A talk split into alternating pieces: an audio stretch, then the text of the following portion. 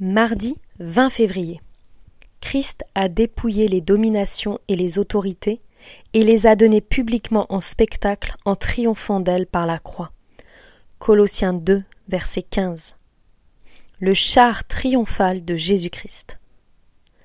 Dans la Rome antique, il était de coutume qu'un général rentré victorieux d'une bataille parade en ville sur son char de triomphe, suivi par ses ennemis vaincus, enchaînés.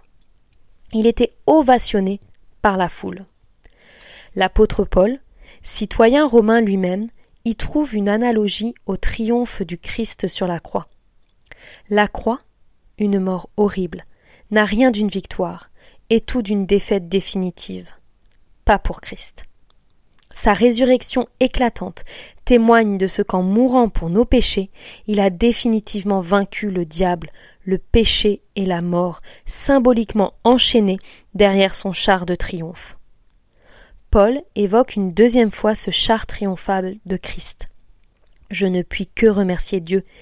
Il nous associe toujours au cortège triomphal du Christ par notre union avec lui, et il se sert de nous pour répandre en tout lieu, comme un parfum, la connaissance du Christ. 2 Corinthiens 2, verset 14. Extraordinaire. Paul voit le chrétien uni à son Sauveur sur le char triomphal du vainqueur.